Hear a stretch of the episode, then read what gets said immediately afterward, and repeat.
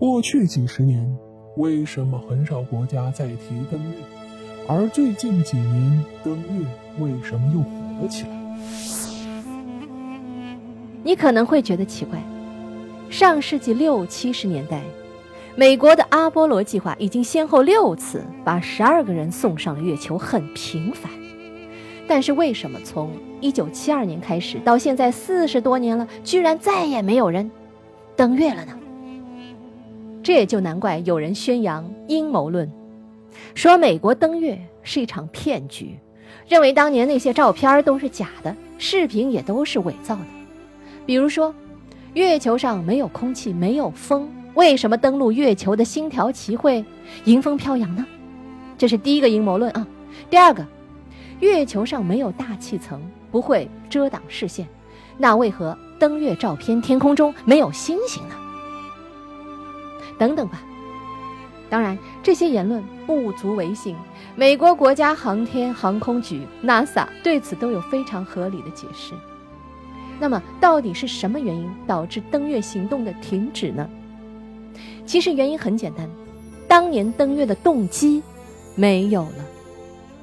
上个世纪六七十年代是美苏的冷战时期，美国最有危机感的时候就是一九五七年的十月，苏联人发射了第一颗人造卫星。你想，在美国人看来，这是多么可怕的事情！敌对势力搞了东西，每天在美国上空飞过。那里面有什么，谁都不知道。而且苏联既然能把那么大的卫星送上太空，当然就能把洲际导弹打到美国，这怎么能行呢？美国这是怎么了？领导人能力不行吗？科技不行吗？还是资本主义制度根本上有问题呢？这种讨论当时在美国舆论上很多。那怎么办呢？当然就是干一件比苏联人还牛的事儿。那只能是登月。一九五八年，美国就搞了个太空大跃进啊！不光中国有大跃进，美国人也大跃进啊！搞了个太空大跃进。从肯尼迪到约翰逊时代，NASA 获得的预算一度达到历史最高值，拿走了整个联邦预算的百分之四点四一。这是什么概念呢？二零一七年。NASA，也就是美国国家航空航天局，NASA 获得的预算只占联邦预算的百分之零点四七。二零一七年呢，就前几年呢，当年是百分之四点四一啊，可见美国人当年是拼了，手里攥着这么多钱，NASA 的底气和干劲儿十足。从一九六九年的阿波罗十一号开始，接二连三的把人送上月球，美国算是打了个翻身仗。这种爽。一两次可以，但是接二连三的爽，民众的热情自然也就降下来了啊！而且美国人也觉得这事儿吧，性价比不高，嗯，就是不划算啊。用我们老百姓的话，确实啊，月球上没有什么有价值的东西。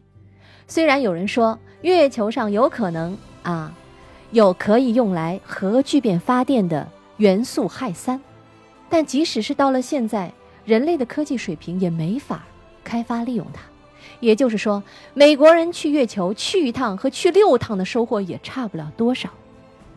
到了一九七二年，尼克松访问苏联，两国关系缓和下来，登月行动就这样不了了之。现在，NASA 这个机构在美国社会里的地位也严重下降了。有一个有趣的比方，人类的登月计划就好比大航海，而大航海。有两种，一种是中国的郑和下西洋模式，投入了很多人力物力，宣示了国力，赢得了赞美，但是终归没有获得任何实际的利益，最后还是终止了。另一种是欧洲模式，海盗也好，殖民者也好，冒险家也好，欧洲人都是为了金钱上的利益，比如说获取东方的香料等等。而出海远航，结果的确让他们获得了丰厚的物质回报，然后吸引更多人投入更大的力量，最后改变了整个时代。那存不存在一种当年欧洲式的宇航活动呢？这些年还真就出现了。最近这几年，一个不亚于当年大航海的私人航天时代正在到来。私人航天时代，为什么？因为航天业开始有利可图，如何从太空探索中获得利润开始变得清晰起来。也就是说，航天业的发展动力已经从根本上完成了切换，从过去靠着国家的军备竞赛和民众的热情，变成了依靠市场。比如说，无人驾驶，它可是未来航天业的一个大客户。你看，无人驾驶的汽车和飞机都需要高精度的导航，这靠什么实现？靠卫星通讯吗？就好像现在所有的手机都要向运营商缴费一样。未来只要是自动化需要移动的物体，都要给卫星的太空互联网缴费。有人测算，在二零三零年，也就是短短几年后啊。这会是一个超过千亿级的市场。还有，比如说薄膜的太阳能发电、太空旅游，都是未来非常好的生意。几十年没人提的登月计划，现在已经被提上了日程。有一家公司值得我们注意啊！我不知道大家有没有听说过这个公司啊，叫蓝色起源，英文名字叫 Blue Origin。蓝色起源这个名字多好啊！一想就是那种浪漫的名字，太空就是蓝色的，像大海一样深邃，而人类的好多的梦想都是起源于太空，所以蓝色起源 （Blue Origin），嗯，这个名字我们可以今天记一下哦。那这个公司的创始人也是非常有名哦，亚马逊公司的创始人贝佐斯。蓝色起源这家公司，它有什么愿景呢？它的愿景是。带领人类重返月球，并在月球上永久居住。每年，贝佐斯个人都卖出了价值十亿美金的亚马逊公司的股票，资助蓝色起源这家公司。美国很多商业巨富也在推动航天产业，而且是私人航天产业。除了埃隆·马斯克、杰夫·贝佐斯、微软的联合创始人保罗·阿伦，甚至连一个美国连锁酒店的老板。也成立了一家自己的航空公司，研制出适合人类长途星际旅行的太空舱。很多国家都和他签合同，要采购他做的太空舱。讲到这里，你可能会问：既然航天业这么赚钱，为什么迎来的只是全球私人航天业的大爆发，而不是国家队的机构大爆发呢？